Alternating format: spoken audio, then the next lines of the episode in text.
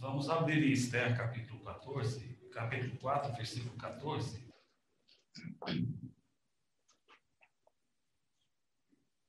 Esdras, Neemias, Esther, Jó. Depois do livro de Neemias, Esther capítulo 4, versículo 14.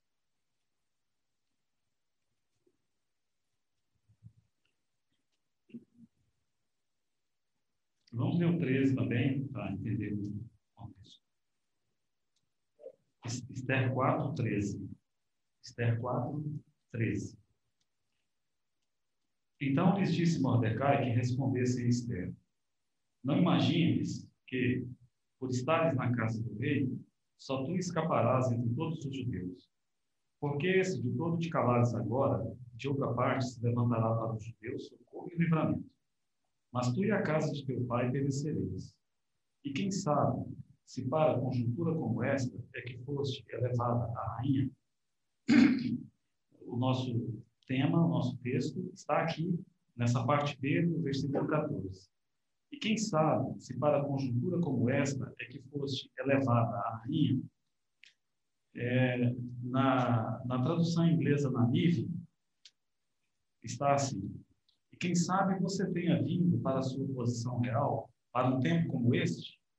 Na New Living Translation fala assim: quem sabe, talvez, você foi feita rainha exatamente para um tempo como este. E numa Bíblia, é, Dawei Rhymes, em inglês também, diz assim: E quem sabe, se tu, portanto, não veio para o reino para que pudesses estar pronta em um tempo como este, e Apocalipse capítulo 1, versículo 6. É um texto bastante conhecido de todos. Diz assim, a parte B do 5, Apocalipse 1, a parte final do versículo 5 e 6. Aquele que nos ama e pelo seu sangue nos perdoa dos nossos pecados, e nos constituiu rei, sacerdotes para o seu Deus e Pai, a ele a glória e o domínio pelos séculos dos séculos. Amém. E Apocalipse 5, 10, que diz assim: E para o nosso Deus os constituíste reino e sacerdotes. Na versão inglesa da King James e na versão espanhol da Reina Valera, fala: E nos constituíste reis e sacerdotes. Tanto no capítulo 5, versículo 10, como no capítulo 1, versículo 6. Diz: E nos constituiu reis e sacerdotes. Começamos a compartilhar semana passada, e com a graça de Deus vamos terminar hoje, nesse versículo que acabamos de ler aqui em Esther, capítulo 4, versículo 14. Esther é um livro maravilhoso da palavra de Deus. Como todos os livros da palavra de Deus, não é verdade? Mas Esther é um livro singular. No livro de Esther, se você ler com cuidado, você não verá nesse livro o nome de Deus. E por isso esse livro tem sido, ao longo das eras, dos séculos, bastante combatido. Mas até o olhar menos atento vai ver os arranjos de Deus, os cuidados de Deus para com o seu povo através de todas as páginas desse livro. Vai ver através desse livro que Deus é o Senhor da história e aquilo que o Senhor prometeu fazer, ele fará. Ele pode usar qualquer coisa, ele pode usar qualquer situação, ele pode usar qualquer pessoa para levar a cabo o seu intento, o seu propósito. Então, a situação do livro, ela nos mostra que nessa época o povo judeu estava no cativeiro na Pérsia. E ali, então, por um arranjo divino, um arranjo de Deus, Deus se antecipando a um problema futuro, de uma maneira miraculosa, uma judia, uma jovem chamada Esther, a que empresta o nome para esse livro, ela de uma maneira é, supernatural, ela é elevada à condição de rainha. Ninguém ali no reino, no reino, inclusive incluindo o rei, ninguém sabe que ela é, é judia. Ela não declarou de que linhagem ela era. Então, o rei, embriagado, ele tem um problema lá com a sua esposa, a rainha Vasti, e, aconselhado pelos seus príncipes, ele resolve destroná-la. E depois, então, ele é aconselhado novamente a abrir um concurso de beleza. E todas as virgens formosas ali daquela terra puderam se inscrever. E Esther, então, ela foi escolhida pelo rei, torna-se rainha da Pérsia, junto com o seu marido, o rei pagão, o rei Assuero. E aí as coisas continuam a acontecer e, num dado momento, o inimigo do povo de Deus, Amã, incita o próprio rei para que escreva um traslado, uma lei, onde tal e tal dia todos os judeus podem ser exterminados e sem perigo de serem levados a julgamento. Então há uma situação desesperadora ali sobre o povo de Deus. O povo judeu agora tem sobre si uma sentença de morte, eles vão morrer. E tal e tal dia, qualquer vizinho pode matar o seu vizinho judeu saquear, saquear os bens. É uma situação desesperadora, como eu disse. E aí Mordecai, que havia criado Esther, ele era primo de Esther, seu pai, primo de, eh, seu pai havia morrido, o pai de Esther, e Mordecai a tomara e a criara como se fosse sua filha. E aqui nós lemos o relato da conversa entre Mordecai e a sua prima Esther. Eles não estão se vendo, eles estão conversando através de mensageiros. E Mordecai, Esther manda uma mensagem para Mordecai, Mordecai manda uma mensagem para Esther, ela manda outra, e eles vão conversando assim. E aí Mordecai diz essas palavras notáveis aqui, no versículo 14. Ele diz: Se todo te calares agora, de outra parte se levantará para os judeus socorro e livramento. Mas tu e a casa de teu pai perecereis. e quem sabe, se para um tempo como este é que foste elevada a rainha? Quem sabe? Considera, ele está dizendo para ela, que você não está aí ocupando essa posição no reino por acaso. E eu disse semana passada que, da mesma maneira, nós não estamos ocupando uma posição no reino de Deus por acaso. Nós estamos aqui para um tempo como este. Nós estamos aqui para servirmos o nosso Deus num tempo como este. Talvez não serviremos é, a Deus exatamente como Esther é, serviu, e sendo um instrumento usado por Deus para livrar o seu povo da morte. Se Esther não agisse e não fosse usada num tempo como este, como é que o Messias viria? Como é que o Senhor Jesus viria? Para quem que o Senhor Jesus viria? É claro, Deus tem os seus arranjos, não é? Ele poderia fazer de outra maneira. Então nós também estamos aqui não por coincidência, mas pela providência divina. E da mesma maneira que Esther carregava sobre ela as marcas da realeza, nós também, de acordo com a palavra de Deus, Apocalipse, que lemos, capítulos 1 e 5, diz que também nós fomos feitos reis e sacerdotes, ou reino, se você preferir. Nós temos, claro, você me entenderá, nós temos nas nossas veias, né, correndo um sangue real, o sangue do grande rei, aquele que Apocalipse diz que é o rei dos reis e senhor dos senhores, o sangue de Cristo. Então, quem sabe para um tempo como este, você também, irmão, irmã, você não foi levantado para servir a Deus na sua geração, na presente hora? Então, compartilhamos na primeira mensagem que fomos levantados num tempo como este para servir o Senhor na sua igreja, no corpo de Cristo, na família de Deus. E mencionamos três tarefas. O assunto é vasto, irmãos. Mencionamos só três mas você certamente será abençoado se estudar sobre esse assunto. Mas mencionamos três tarefas básicas da igreja enquanto o seu Senhor não vem, tarefas nas quais ela deve estar envolvida. E a primeira delas, nós dissemos que a igreja deve ser um lugar de amor.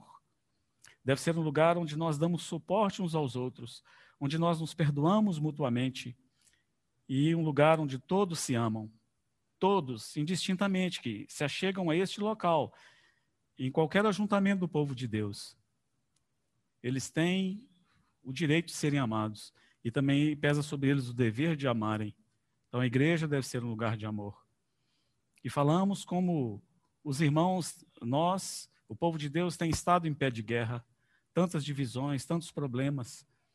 Então, nós somos, somos chamados num tempo como este para manifestarmos o amor de Jesus uns pelos outros, para servirmos de suporte, suporte, darmos os ombros para que os irmãos possam subir em cima, possam se apoiar, para dar suporte, como a própria palavra no original é, significa, tem esse significado, a coluna que sustenta o telhado, por isso o telhado não cai. Você ser um suporte para o seu irmão e para a sua irmã, para que ele não caia. E você sustentando ali de baixo, provendo suporte e apoio. Mencionamos também que a igreja ela deve ser um lugar para a nossa educação, disciplina e treinamento. Isso aqui é uma escola, irmãos. Não fique tão desesperado. Estamos aqui só de passagem e é na igreja que nós vamos ser educados, que nós vamos ser treinados e disciplinados para reinarmos com Cristo. E por fim também dizemos que a igreja é um canteiro de obras. E isso explica muitos dos problemas e da sua falta de é, como eu diria, é, você se sente incômodo às vezes, muitas vezes, no lugar onde você reúne, e isso explica, porque você está exatamente num canteiro de obras. É na igreja que os materiais para aquela cidade celestial, a Nova Jerusalém, ou a noiva de Cristo, conforme diz Apocalipse, é na igreja que esses materiais estão preparados. Você chega aqui como uma pedra bruta, e agora é aqui que você vai, pela ação do Espírito Santo, você vai ser cortado, você vai ser talhado, você, você vai ser polido. E você vai, como uma pedra, agora você vai ser encaixado com outras pedras para a formação dessa cidade. Então, compartilhamos esses três aspectos. E hoje, pela graça de Deus, queremos concluir acerca de fomos chamados para um tempo como este para servirmos no mundo. Se semana passada eu disse, chamados para um tempo como este para servirmos na igreja, então hoje vamos dar mais um passo. Estamos aqui, como a rainha Esther esteve lá há tantos anos, tantas centenas de anos atrás, exatamente num tempo como aquele, para ser usada por Deus para prover salvação ao seu povo. E nós estamos aqui, depois de tantos anos, num tempo como este, para sermos usados por Deus para que Deus possa operar neste mundo tenebroso. Então, vamos prosseguir e ver como podemos funcionar num tempo como este no mundo. Para falarmos do nosso funcionamento no mundo, devemos, em primeiro lugar, ver a situação do mundo atual. E antes de fazê-lo, vamos ver a situação mesmo de Suzã, porque a situação de Suzã, naquela época, quando esse decreto foi baixado, eu espero que você concorde comigo depois de eu te mostrar, é a mesma situação que nós nos encontramos agora em 2021. No versículo 3 do livro de Esther, no capítulo 15, capítulo, capítulo 3, versículo 15, versículo 15, capítulo 3, diz assim: Os correios, pois, impelidos pela ordem do rei, partiram em continente, e a lei se proclamou na cidadela de Suzã. O rei e Amã se assentaram a beber mas a cidade de Suzã estava perplexa. Essa pequena frase aqui no versículo 15 do capítulo 3 de Esther dá um quadro geral, pinta muito bem a situação naqueles dias de Esther ali na cidade de Suzã. Mas a cidade de Suzã estava perplexa. Essa palavra perplexa no original, ela aparece só três vezes no Antigo Testamento. É Nabaucá. E é muito interessante o significado dela. Em Êxodo capítulo 14, versículo 3, é onde ela aparece pela primeira vez. Diz assim lá em Êxodo 14, 3. Então Faraó dirá dos filhos de Israel: estão desorientados na terra, o deserto os encerrou. Essa palavra desorientado, na perplexo lá, desorientado. Então poderíamos ler ali em Esther 3,15, mas a cidade de Suzã estava desorientada.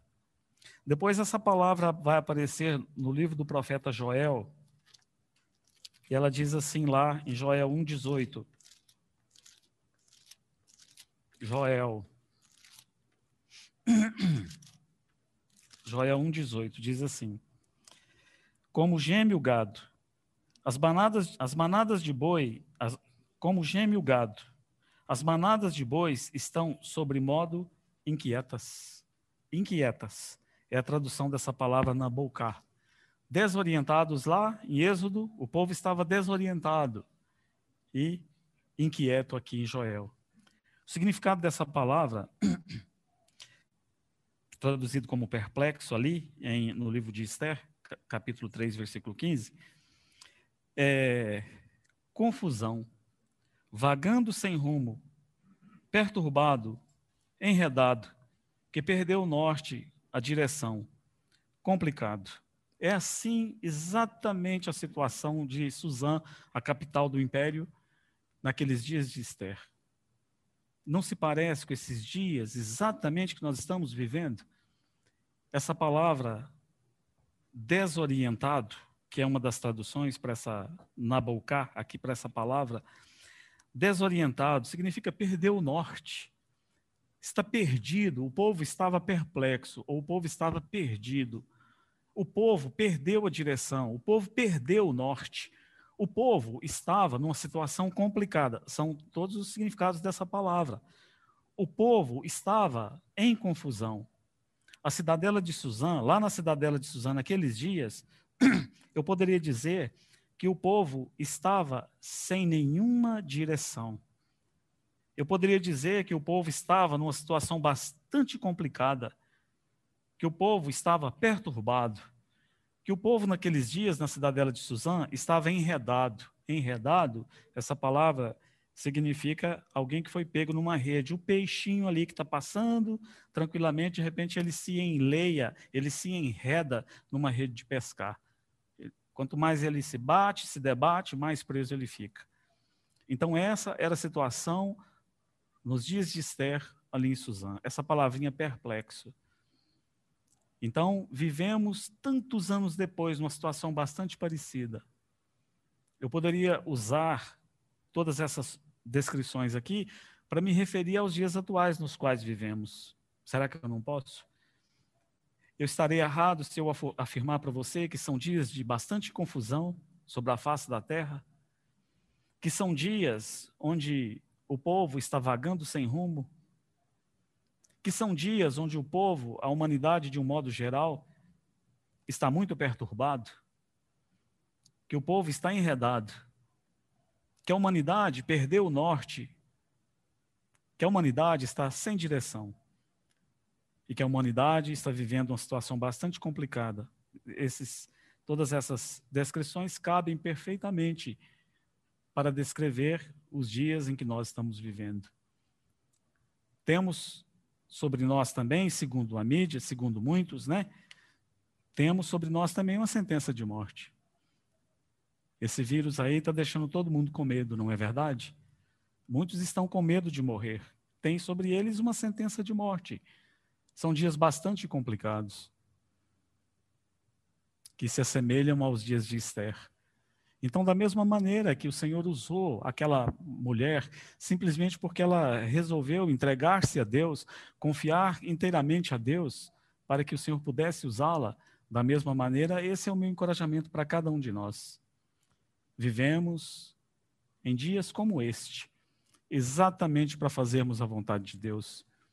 E se nós nos dispormos totalmente nas mãos dele, ele é capaz de nos usar para prover algum livramento, tanto para o seu povo, como compartilhei semana passada, preso em ressentimentos, em rusgas, em falta de perdão, em, enfim, em tantas disputas e querelas, como também prover libertação para a humanidade de um modo geral. Então saiba que você tem um chamado. Você, assim como aquela rainha, hoje, você é chamado num tempo como este para servir o seu Senhor. Para servir o seu Senhor no mundo, neste mundo tenebroso que aí está.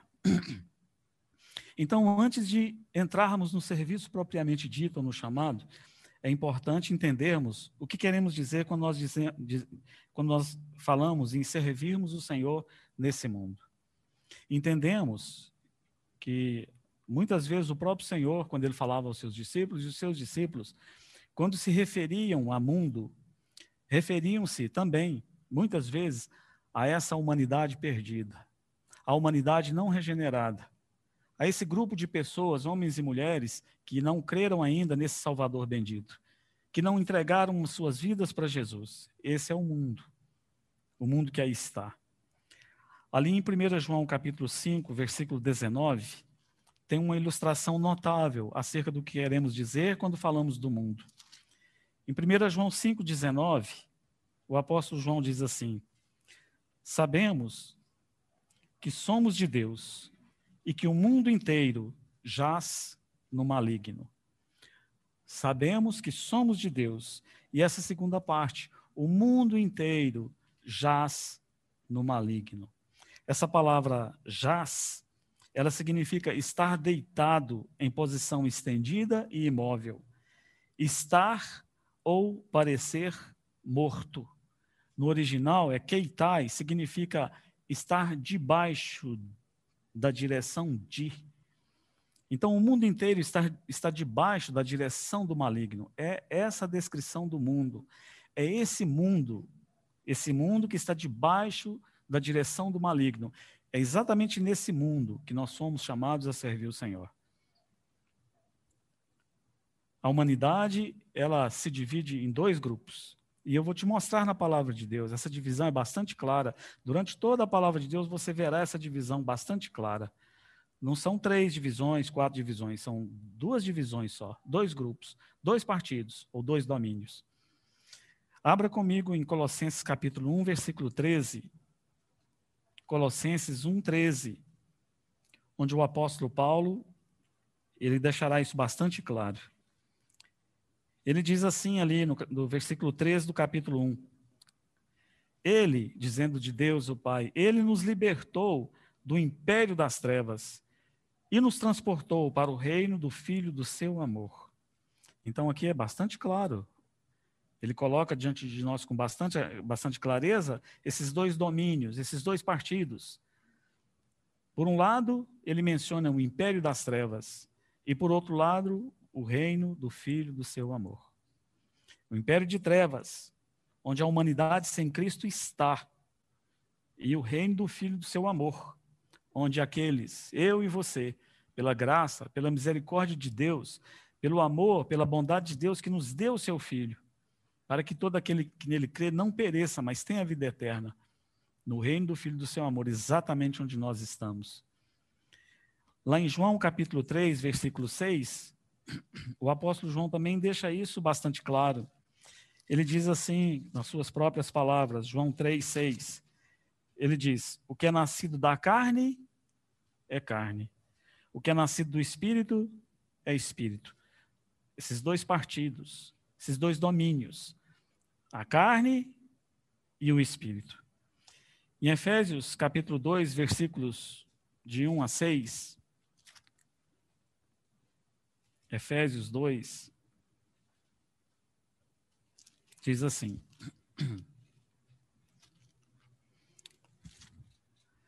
Ele vos deu vida, estando vós mortos nos vossos delitos e pecados, nos quais andastes outrora, segundo o curso deste mundo, segundo o príncipe da potestade do ar, do espírito que agora atua nos filhos da desobediência. E aí, no versículo 4, ele diz: Mas Deus, sendo rico em misericórdia, por causa do grande amor com que nos amou, e estando nós mortos em nossos delitos, nos deu vida juntamente com Cristo. Pela graça sois salvos. E juntamente com ele nos ressuscitou e nos fez assentar nos lugares celestiais em Cristo Jesus. A distinção, mais uma vez digo, é, é bastante clara. Nós temos, por um lado, o curso deste mundo, e do outro lado, nós temos os lugares celestiais, onde nós estamos assentados com Cristo Jesus.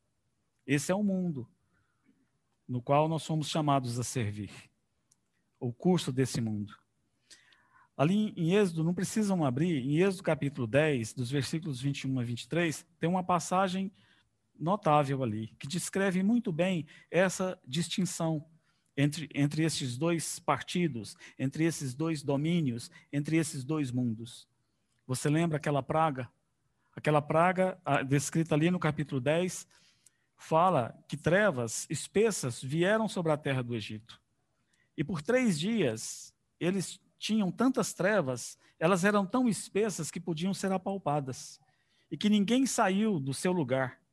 Então, quem estava na cozinha ficou na cozinha.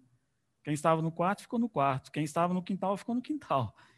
Eram trevas espessas que podiam ser apalpadas. Eu, nós não entendemos muito bem o que é isso mas eram trevas espessas que vieram sobre aquela principal nação da terra. Mas aí o Espírito Santo diz que, porém, vírgula, os filhos de Israel todos tinham luz nas suas habitações. Maravilhoso, não é? Não era uma luz de candeia, uma luz de lamparina, nada disso. Era uma luz sobrenatural, era uma luz de Deus que ficou ali iluminando para o seu povo, o povo de Israel.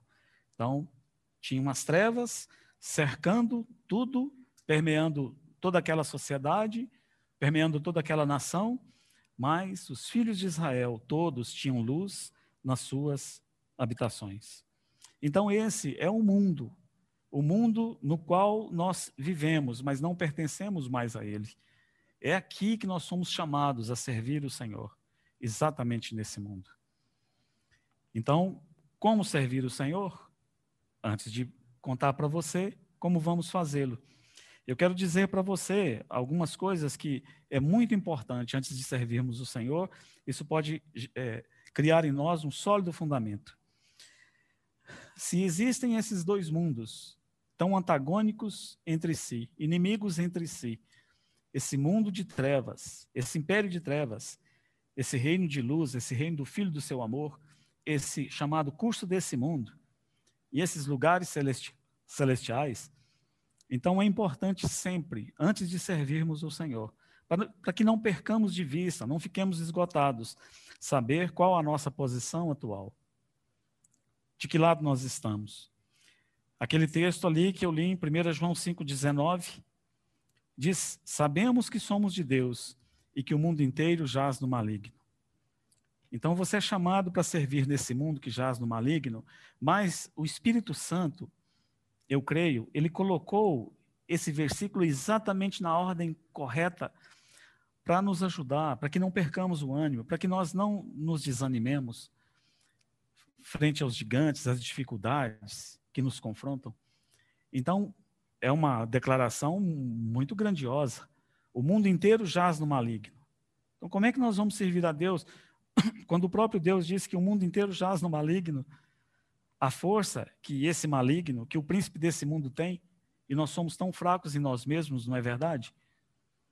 Mas aqui está uma declaração poderosa do Espírito Santo, que pode te ajudar a não perder de vista o seu serviço e te encorajar para servir o seu Senhor nesse mundo que jaz no maligno. É essa expressão que o Espírito Santo colocou. Sabemos que somos de Deus. Irmãos, isso é tão glorioso, não é? Puxa, isso toca meu coração, deveria tocar os nossos corações. O Espírito Santo orienta João a colocar ali, naquele versículo, onde essa declaração poderosa é dada de que o mundo inteiro jaz no maligno e vivemos nesse mundo. O Espírito Santo manda João colocar, coloca aí. Nós somos de Deus. Oh, nós pertencemos ao Deus de toda a terra. Nós estamos do lado, do lado vencedor. Nós estamos daquele lado que não tem nada que pode abalá-lo e que ele sempre cumpre o seu propósito. Nós somos de Deus. Quando alguém me, às vezes me me me fala de algum filme que eu devo assistir, o senhor ali pode comprovar isso aí. Sugere algum filme. Ah, irmão, vê esse filme aí. Primeira pergunta que eu faço, né, ali? Ele tem final feliz?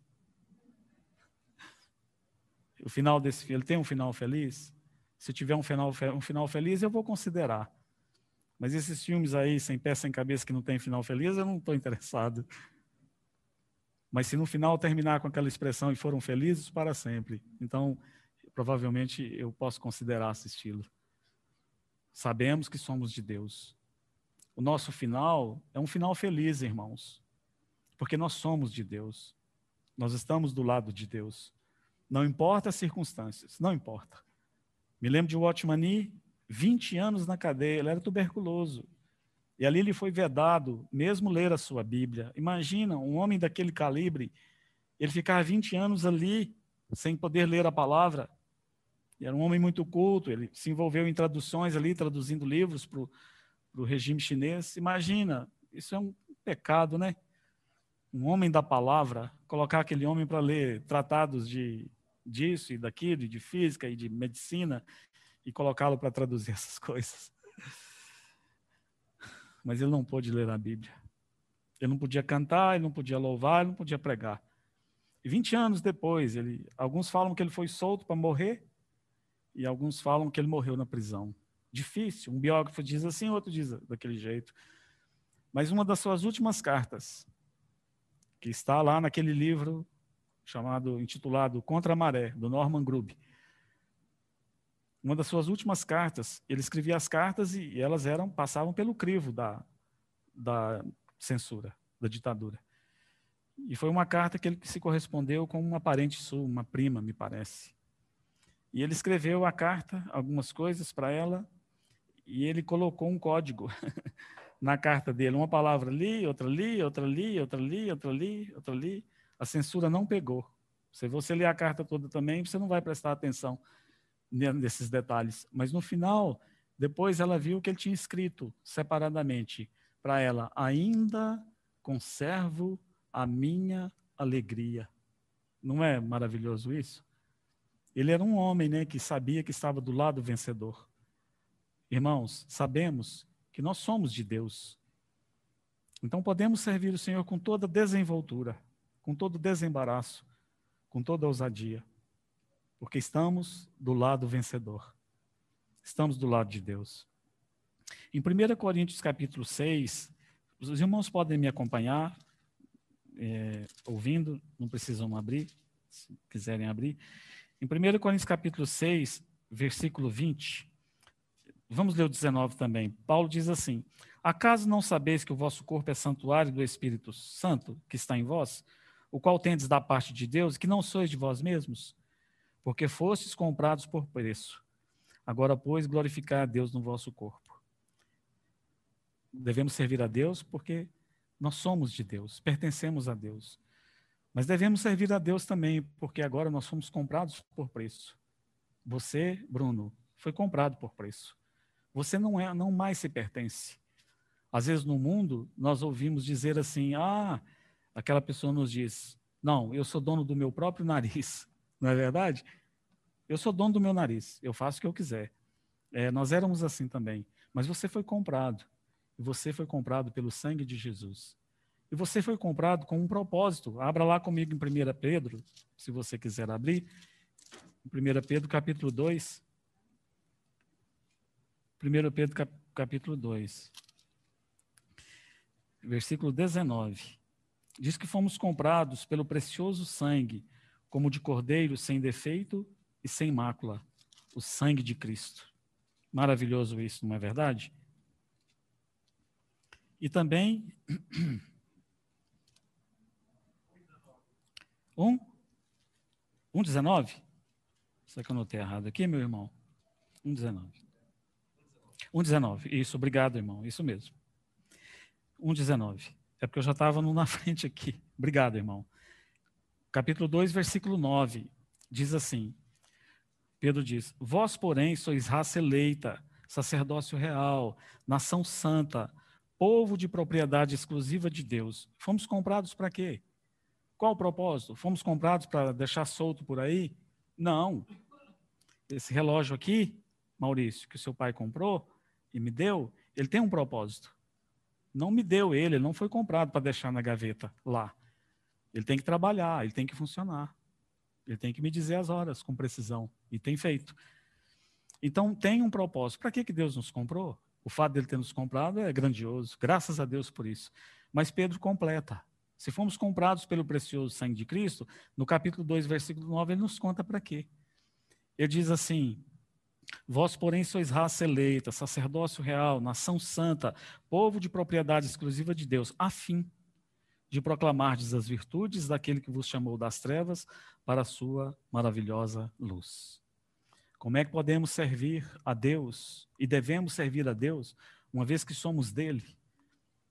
Porque somos dele, porque temos esse grande privilégio de servir o Senhor de toda a terra. Devemos proclamar as virtudes daquele que nos chamou das trevas para a sua maravilhosa luz.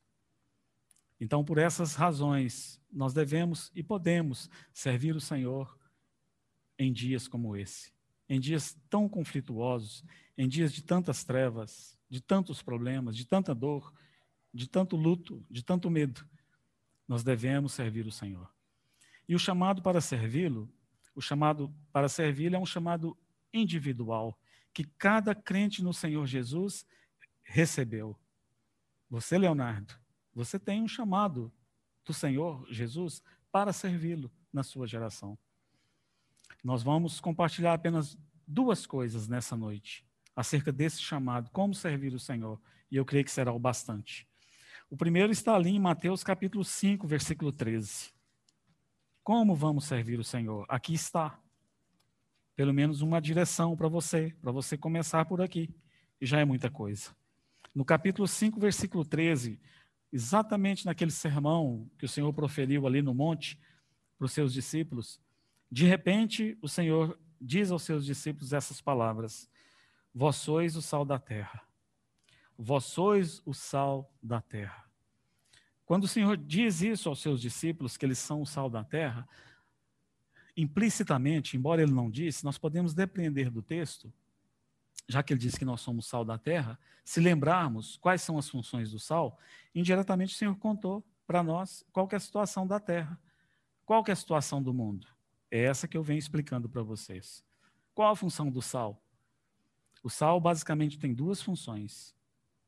Uma delas é preservar, evitar a putrefação, evitar que aquele pedaço de carne ele apodreça. O sal tem essa propriedade primária, eu poderia dizer assim. Nos tempos antigos, e o Rio Grande do Sul ele se notabilizou, alcançou prosperidade no, nos séculos passados, exatamente por causa das suas charqueadas, que são famosas. Carne de charque. Vocês chamam de carne de charque aqui ou jabá? Os dois. Charque, né? Carne de charque. Como é que é feito um charque? Lá vai a receita. Você pode fazer na sua casa. Pega aí um quilo e meio de qualquer carne, pode ser um colchão duro, pode ser um contrafilé, o que você quiser. Coloca numa vasilha de vidro e para um quilo e meio de carne você vai gastar mais ou menos 500 gramas de sal. 500 gramas. Seja generoso com o sal. 500 gramas. Você vai deixar isso aí um, um dia ou dois em cima de algum lugar, de um, de um, armário, e depois você vai ver que aquela carne se desidratou, ela saiu toda a sua água, virou uma salmoura pura, você joga aquela salmoura fora e limpa a carne, e o mesmo sal que estava na salmoura, coa a água, volta para cima da carne, deixa mais alguns dias ali. Se quiser colocar no sol também, você pode colocar no sol, e depois você tem o charque. Aquela carne pode ser guardada e pode ser consumida por muitos dias. É assim que os nossos antepassados faziam, que não tinham geladeira. E aquela carne pode ser usada por muitos e muitos dias. Mas se você não fizer isso e deixar aquele pedaço de carne lá em cima do, da pia, essa carne vai perder em pouco tempo. Ela já carrega nela, na, na superfície dessa carne, dentro dela, alguns germes que ou veio do ar ou que tem na própria carne que nós não vemos. Algumas bactérias. Então, logo, logo, ela começa a experimentar esse estado de putrefação. Irmãos, essa é uma descrição perfeita desse mundo. Esse mundo está apodrecendo. Esse mundo, desde lá em Gênesis capítulo 6, estamos falando antes do dilúvio, nós podemos ver como a humanidade naquela época já estava experimentando a corrupção. E você pode ver isso depois do dilúvio, e você pode ver isso, por exemplo, lá em, em, no Salmo 14, versículos 2 e 3, nos dias de Davi, e você pode ver isso também no primeiro capítulo de Isaías, e você pode ver isso por toda a palavra de Deus. Essa humanidade está apodrecendo. Eu não vou tomar muito seu tempo, apenas um exemplo que eu vou te dar. Os mais velhos que estão aqui podem dar testemunho disso, né? Os meus, a minha mãe, até hoje, eu chamo de senhora. Eu me refiro à mamãe como senhora. Eu me refiro ao meu sogro como senhor. Como é que vai o senhor? E a minha sogra como senhora. Havia esse. Era diferente. É um pronome de tratamento mais respeitoso do que você. Você indica uma certa intimidade, uma liberdade. Mas eu concedo, se você pensa o contrário, por mim está tudo bem. Mas a criação dos filhos, por exemplo, era muito diferente desses dias. Apanhei demais da minha mãe, né? E graças a Deus por isso. Mamãe não tinha marido e ficava trabalhando o dia inteiro e eu na rua. E como apanhei da minha mãe? Hoje, Ah, hoje, se fizer isso, hoje não pode mais fazer isso. E o que nós vemos é uma inversão de autoridade. Os filhos mandam nos pais e os pais têm que se submeter. Estatuto da Criança e do Adolescente, o que fez, uma das coisas que fez, dentre outras, é claro que tem coisa boa lá, concedo, mas foi tirar os deveres da criança e fazer inversão de valores. As crianças ficaram com os direitos e os pais com os deveres. A sociedade, de uma maneira geral, ela está podre, ela está apodrecendo. Ela está se corrompendo dia após dia, após dia, após dia. Quando eu era criança, alguém que, por exemplo, é um homossexual, é, geralmente ele não aparecia. Ele tinha temor de serviço, de aparecer. Hoje, leis estão sendo feitas para que haja um casamento entre duas pessoas do mesmo sexo. Não tem fim. E a notícia é que esse mundo vai de mal a pior, porque esse mundo jaz no maligno. E não há esperança nenhuma para esse mundo. Então, você, crente, você, filho de Deus, você é chamado para salgar esse mundo. Aqui está. Vocês podem servir o Senhor salgando esse mundo. Você, Isa, lá na sua escola, e você, Gabi, lá na sua escola, devem salgar os seus companheiros. Irmão Léo, como nós vamos fazer isso? A partir de semana que vem, meu pai vai pôr um quilo de sal na nossa mochila e vamos jogar sal nos outros? Com a conduta de vida que vocês duas devem ter. É assim que o mundo é salgado, pela conduta dos irmãos e das irmãs é pelo nosso testemunho de vida. O mundo é salgado quando tudo ao nosso redor parece que está ruindo e nós, pela graça de Deus, estamos em pé. E as pessoas perguntam: o que, que você tem que eu não tenho? Lance Lambert, aquele grande servo de Deus, ele conta com, seu próprio testemunho que ele era, ele queria fazer abrir a goela das pessoas e colocar Jesus lá dentro. E ele se tornou alguém muito evitado na escola nos seus dias de, de ginásio. Ninguém queria ouvi-lo. Porque ele começava a pregar o evangelho dizendo: Você vai para o inferno e eu vou para o céu. Apontando o dedo para as pessoas. E um dia o Senhor disse para ele, segundo ele, claramente: Para de me servir assim. Eu não quero que você me sirva assim. Você está dando um mau testemunho de mim. Para. Para por aqui. Mas, Senhor, eu, eu prometi que eu ia falar do Senhor para uma pessoa todo dia. Eu não quero, eu não te pedi isso. Para. E ele parou. Ele ficou quieto. E ele conta que um dia estava no refeitório e chegou um rapaz, sentou perto dele, um rapaz que jogava futebol americano lá, um fortão, bem forte, rugby que jogava o rapaz, colega dele. Sentou e está por ali. Aí o rapaz disse assim para ele: Eu tenho te observado aqui na escola há algum tempo. Aí o Lance disse: Sim. O que você tem que eu não tenho? O Lance disse: Como assim? Ele disse: Você tem algo que eu não tenho. E é algo que me atrai, que eu sinto que eu preciso. Me conta logo o que eu tenho que você não tem. Diz o Lance que a vontade dele era dizer: Eu tenho céu, você tem o inferno. Mas o Lance diz que o Espírito Santo conduziu e ele disse: Olha, pela graça de Deus, eu conheci o Filho de Deus, o Senhor Jesus Cristo. Eu dei a minha vida para ele. Eu sou dele e ele é meu. Pela graça de Deus é isso que eu tenho. Eu sou um crente em Jesus. Daí o rapaz virou para ele e disse assim: E eu também posso tê-lo? Claro, qualquer um pode tê-lo. E como que eu vou ter esse Jesus? Em qual igreja que eu preciso ir?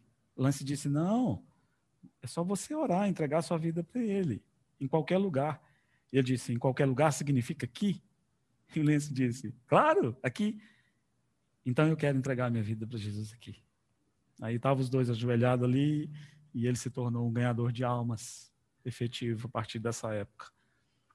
Como é que podemos salgar o mundo? Podemos salgar o mundo sendo diferentes, porque o sal, uma das características do sal, ele é totalmente diferente daquilo que ele salga.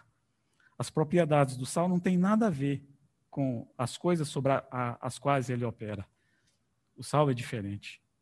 Então, sendo diferentes, os homens de negócio, nos seus negócios, como, irmãos, como é fácil nesses dias defraudar. Parece que é tudo voltado para isso, né? Para defraudar, para passar a perna, para sonegar, para fazer isso ou aquilo de errado. Vocês, homens de negócio, podem salgar esse mundo. Sejam pela verdade, trabalhem pela verdade, né? Tratem bem os seus funcionários. Realmente façam a diferença nesse mundo. É assim que nós podemos ser sal nesse mundo. Totalmente diferente desse mundo caído que aí está. Eu me lembro uma vez de um sócio que eu tinha, um homem extremamente justo. Eu gostava muito dele, ele já morreu. Ele era bem mais velho que eu, nasceu em 1932, mas eu gostava dele. Graças a Deus, ele se converteu no final da vida dele. E como eu preguei para aquele homem, sem resultado. Mas um dia, ele estava bastante doente, arrumaram uma cuidadora para cuidar dele, crente. E essa mulher, então, pregou o evangelho para ele. E a luz entrou. E ele disse: Eu quero Jesus, eu quero Jesus.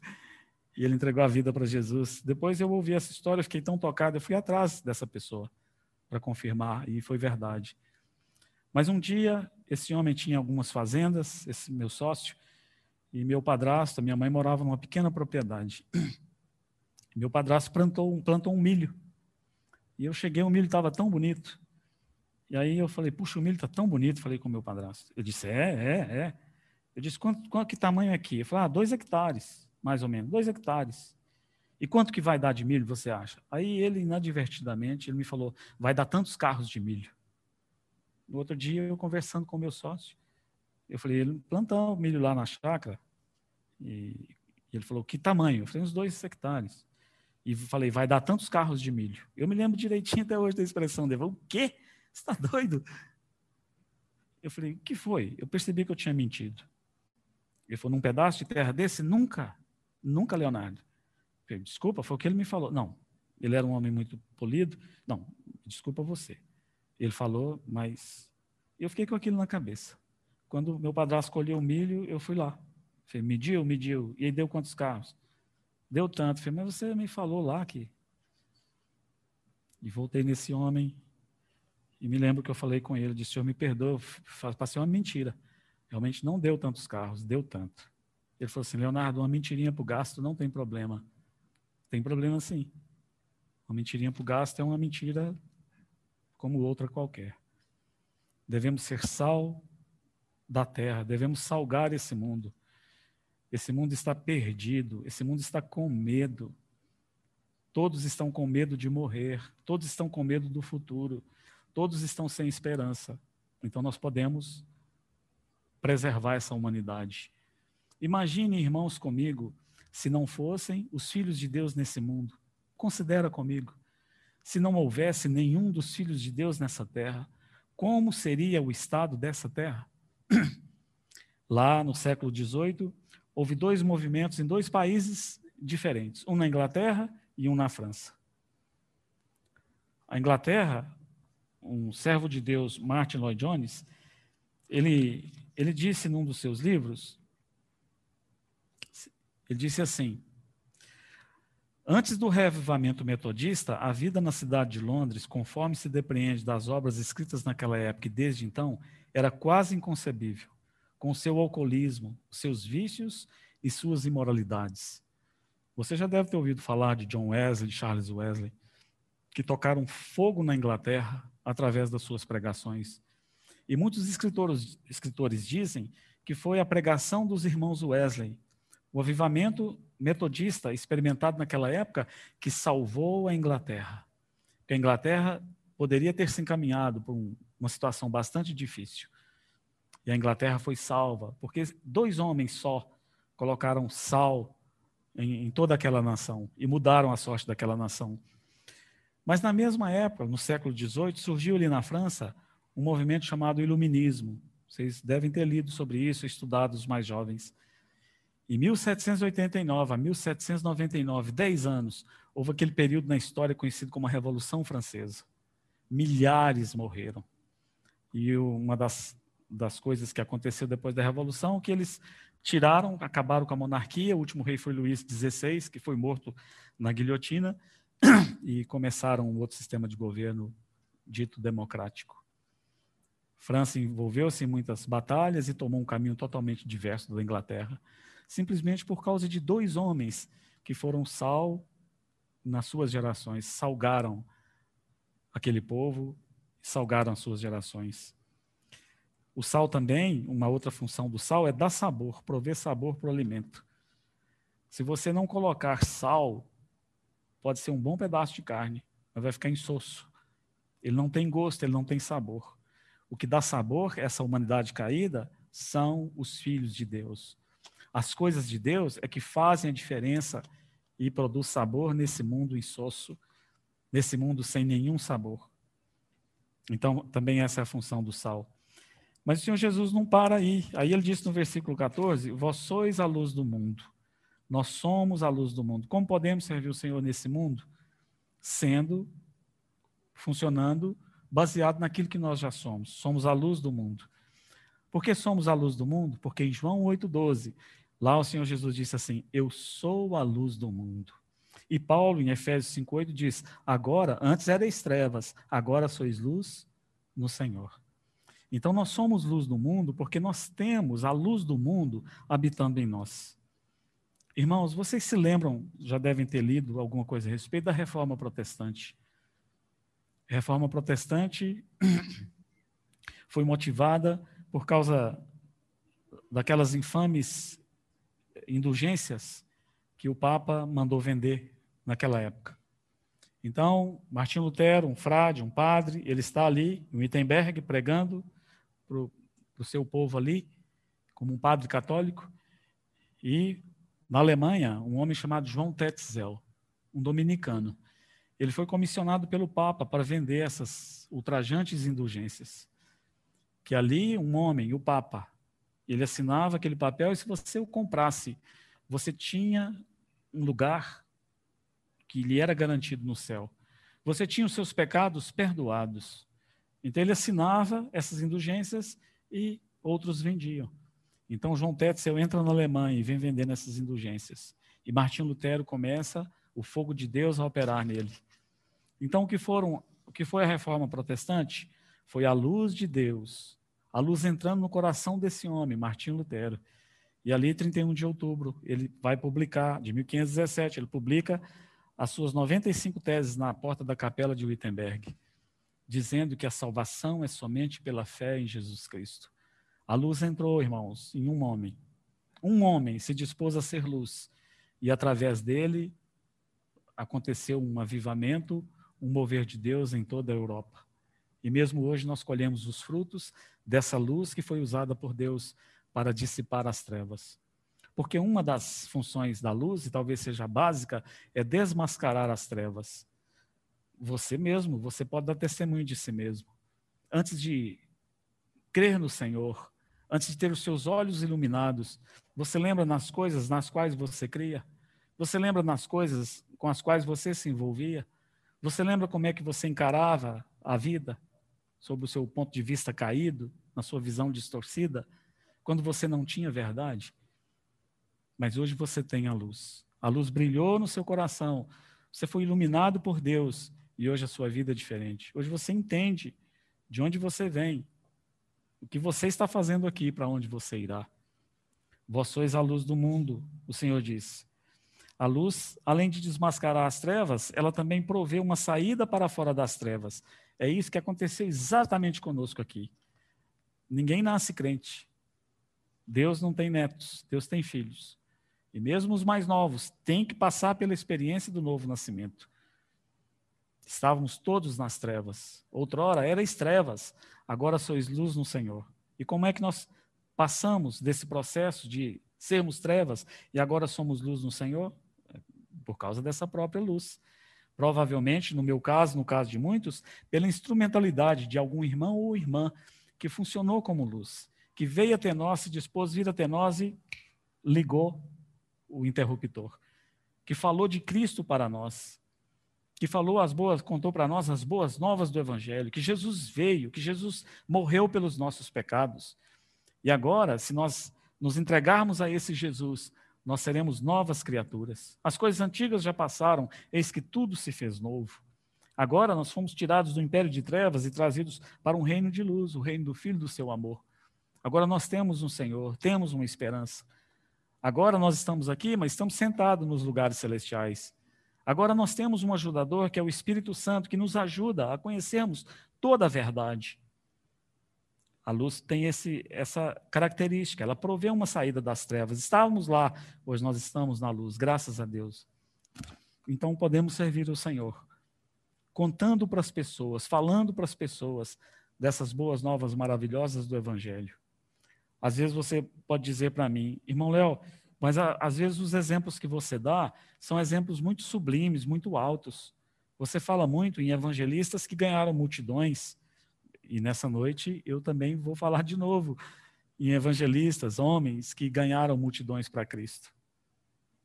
Mas geralmente esses homens que ganharam multidões para Cristo, guarde bem isso que eu estou te falando, teve um, individualmente, um homem e uma mulher, que no escondido, no privado, foi ali e acendeu o interruptor. Nós nunca sabemos se vamos deparar com Moody, ou com Billy Graham, ou com uma, algum grande evangelista. Não compete a nós. Mas individualmente podemos estar engajados nessa obra, servindo a Deus num tempo como este nesse mundo, para que a luz de Deus possa brilhar sobre as pessoas. Há pouco vindo para cá, eu passei, um, temos um guarda na rua, eu gosto muito dele, meu amigo, e o Espírito Santo colocou no meu coração presenteá-lo com uma Bíblia. Então, peguei a Bíblia, fiz uma dedicatória. E quando nós saímos de carro, ele estava, eu chamei, ele veio. E eu disse: Eu quero lhe dar uma cópia da palavra de Deus. Você tem muito tempo disponível aqui. Leia a palavra de Deus. E ele disse assim: Puxa, Léo, eu estava precisando. Eu estou precisando. Nessa ali. Eu sei que ele está precisando. Eu sei que a humanidade está precisando dessa luz, a luz de Deus. O Filho de Deus, que é a luz do mundo, que veio a essa terra, mas os homens amaram mais as trevas do que a luz, porque suas obras eram más. Então você pode funcionar como luz. Vocês mais jovens na escola, falando desse mesmo amor de Cristo que capturou o coração de vocês. Quem ganha almas é sábio, Davi. Igor, o ganhador de almas é sábio. Então vocês podem testemunhar do amor de Jesus ali, fazendo com que a luz de vocês brilhe no meio dessa geração em trevas. Eu já disse para vocês de um homem chamado Moody, e vou encerrar com, com o exemplo dele, encorajando-os a, nesses dias onde as pessoas estão tão aterrorizadas no meio da pandemia, é um momento de oportunidade para falarmos do amor de Jesus às pessoas. Eu vou repetir aqui o que disse um, um pensador aí, um estrategista, um filósofo. Ele disse num jornal famoso aí alguns dias atrás. Ele diz: numa pandemia como essa, as pessoas ficam mais voltadas às coisas da religião. Elas se aproximam mais da religião, buscando apoio. Irmãos, é a hora de aproveitarmos as nossas oportunidades enquanto as pessoas estão dispostas a ouvir. Mas continua ele, ele disse: Mas quando passar a pandemia, essas pessoas vão se esquecer completamente da religião. Não querem mais nada, ter mais nada a ver com a religião, com as coisas de Deus e elas voltarão aos seus prazeres e talvez de uma maneira desenfreada, buscando tirar o atraso, desforrar o atraso. Então, eis aqui uma oportunidade. Todos, com os, as pessoas com as quais nós temos contato, temos a oportunidade de fazermos a nossa luz brilhar e compartilharmos a palavra com eles. Mas se você não tem capacidade, eu acho que não tem o chamamento para falar a grandes multidões, aqui vai algo que vai te encorajar. Talvez eu citarei o nome de dois irmãos na história da igreja que foram talvez os maiores ganhadores de alma que o Senhor já usou na história da igreja. Um deles se chamava Moody, Dwight Lyman Moody, aquele homem de 127 quilos. Naquele livro Heróis da Fé, Orlando Boyer diz que em torno de 500 mil almas foram tiradas do império das trevas e trazidas para o reino do Filho do seu amor pela instrumentalidade desse homem. 500 mil almas, quase a cidade inteira de Londrina. Mas esse homem, ele começou a vida dele, ele era um vendedor de sapatos. Eu já contei para você a história. Ele era um homem muito, um rapaz muito desengonçado. E ele, às vezes, quando as pessoas não entravam na loja que ele vendia, ele saía lá para fora e pegava as pessoas pelo braço para vender sapato para elas. E um dia, um professor de escola dominical, Deus disse no coração dele: fala para esse rapaz aí, prega o evangelho para ele. E esse homem foi lá e pregou o evangelho para Moody na loja de sapatos. Chamou ele lá no fundo, hesitou, saiu, depois chamou ele de novo e foi lá e falou: rapaz, você precisa entregar sua vida para Cristo. E pregou o evangelho para ele em poucas palavras. E Moody creu ali, no meio daquelas caixetas de sapato. Você sabe o nome desse irmão que pregou para Moody? Alguém sabe? Não sabe. Mas esse irmão certamente ele terá dividendos nessas 500 mil almas ou mais. Esse homem desconhecido na história da igreja, você não vai encontrá-lo lá. Primeira vez que eu ouvia o nome desse irmão foi há muitos anos atrás, quando o MEC pregou a última mensagem naquele Bola Preta, um clube lá. E eu vim, passei em Santo Antônio de Posse e vim com mais dois irmãos e o Ernie viemos assistir. Foi lá que ele pregou essa mensagem. E ele perguntou: Vocês sabem o nome desse irmão? Eu nem sonhava. Esse irmão chamava-se Edward Kimball. Senhor Kimball. Ele morreu jovem ainda, não morreu tão velho assim. Foi esse homem que pregou para Moody. Foi esse homem que se dispôs a ir ali e ser uma luz que pôde ser irradiada no coração daquele jovem. Começou com Edward Kimball. Isso aconteceu em 1856. Em 1878, um homem chamado John Wilbur Chapman, um grande servo de Deus, que a história também não dá muito detalhe dele, mas serviu a Deus com fervor. Esse homem teve um encontro com Moody. Ele já era um crente consagrado. E ele teve um encontro com Moody, e ele foi bastante tocado pela vida de Moody em 1878. Daí a pouco, esse Wilbur Chapman começou as suas cruzadas missionárias. E havia um, um jovem pregando aí por todo lugar, um ex-jogador de beisebol, um outfielder, um homem chamado Billy Sunday, que deixou o beisebol e veio pregar o Evangelho de Deus. Eu tenho um livro dele lá, de, me parece, 1915, do Billy Sunday, a biografia dele. Ele pregava no púlpito e ele fazia todos os movimentos como se ele estivesse jogando beisebol. Então, Wilbur Chapman teve um encontro com Moody. Edward Kimball pregou para Moody. Moody teve um encontro com Wilbur Chapman. E o Wilbur Chapman chama Billy Sunday para vir ajudá-lo nas pregações, no trabalho evangelístico. No momento, o Wilbur Chapman para e Billy Sunday continua suas cruzadas evangelísticas. Em 1924, Billy Sunday fez uma cruzada evangelística na cidade de Charlotte, na Carolina do Norte. E por causa da sua pregação ali, quando ele foi embora, é, levantou-se um, um, grupo de homens para orarem ao Senhor. Eles eram chamados o Clube dos Homens de Negócio de Charlotte. Poucos homens, por causa da pregação de Billy Sunday. E começaram a orar, começaram a orar para que o Senhor enviasse um avivamento, para que o Senhor enviasse um avivamento. E um dia um deles, chamado Vernon Peterson, ele orou isso aqui na, na, na reunião desses homens de negócio. Tomando Charlotte por base, o Senhor poderia levantar alguém para pregar o evangelho nos confins da terra. Então, eles decidem convidar um homem chamado Mordecai Ham. E esse homem, em 1934, ele vem pregar em Charlotte. E quando ele está pregando, havia um moço de 16 anos ali no auditório, ouvindo o evangelho ser pregado. E esse homem deu a vida dele para Jesus. Ele era ali de Charlotte. Aliás, a reunião foi feita lá na fazenda do pai dele. Qual o nome dele? O nome dele era Billy Graham. Esse homem aí que morreu há poucos anos, que pregou o evangelho ao redor de todo mundo. Começou com um homem, só um. Isso nós podemos fazer. Sermos sal e luz. Luz para uma pessoa. Edward Kimball, Moody, John Wilbur Chapman, Billy Sunday, Mordecai Ham, Billy Graham. Devemos anunciar o evangelho a toda criatura. Devemos ser luz nesse mundo de trevas. Contarmos para as pessoas o que nós temos recebido, o que nós temos tido. Mostrarmos para as pessoas que há um caminho para fora das trevas. Há uma maneira de se sair das trevas, do império de trevas, e vir para o reino do Filho do seu amor. Que o Senhor nos guarde, que Ele nos abençoe, que Ele nos ensine nesses dias tão confusos a funcionarmos em dias como esse, a sermos sal e sermos luz no meio dessa geração perversa e corrompida. Temos um ajudador, irmãos.